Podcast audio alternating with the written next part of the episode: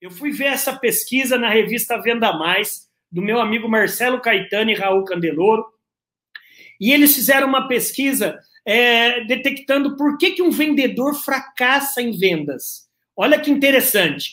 Por que, que um vendedor fracassa em vendas? E a, e a estatística foi bastante interessante. Vejam vocês. 15% fracassa porque não teve treinamento. O, o, o líder dele chegou para ele e falou: Ema, Ema, Ema, tá aqui sua pastinha, Ema, Ema, Ema, cada um com seus problemas.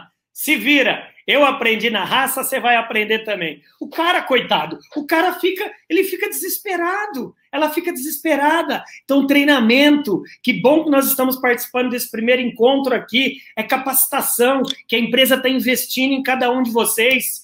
Outros 15% fracassam porque comunicadores ruins. Ele vai mandar o e-mail, manda o um e-mail com uma proposta. Na proposta tá lá samba escrito com C cedilha. É, você dá risada, vai corrigir prova para você ver. Ou ele vai falar com o cliente, ele não passa segurança.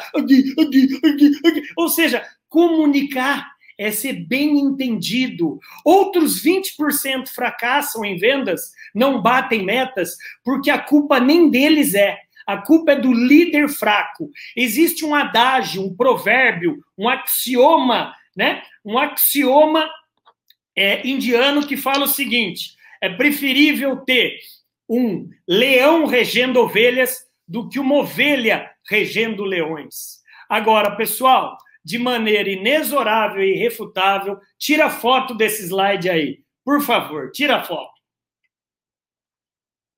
50. 50% não fracassa porque não faz isso aqui, ó. Tá vendo? Não arregaça as mangas. A única profissão dentro das empresas que todo dia primeiro zera o velocímetro é a nossa área comercial.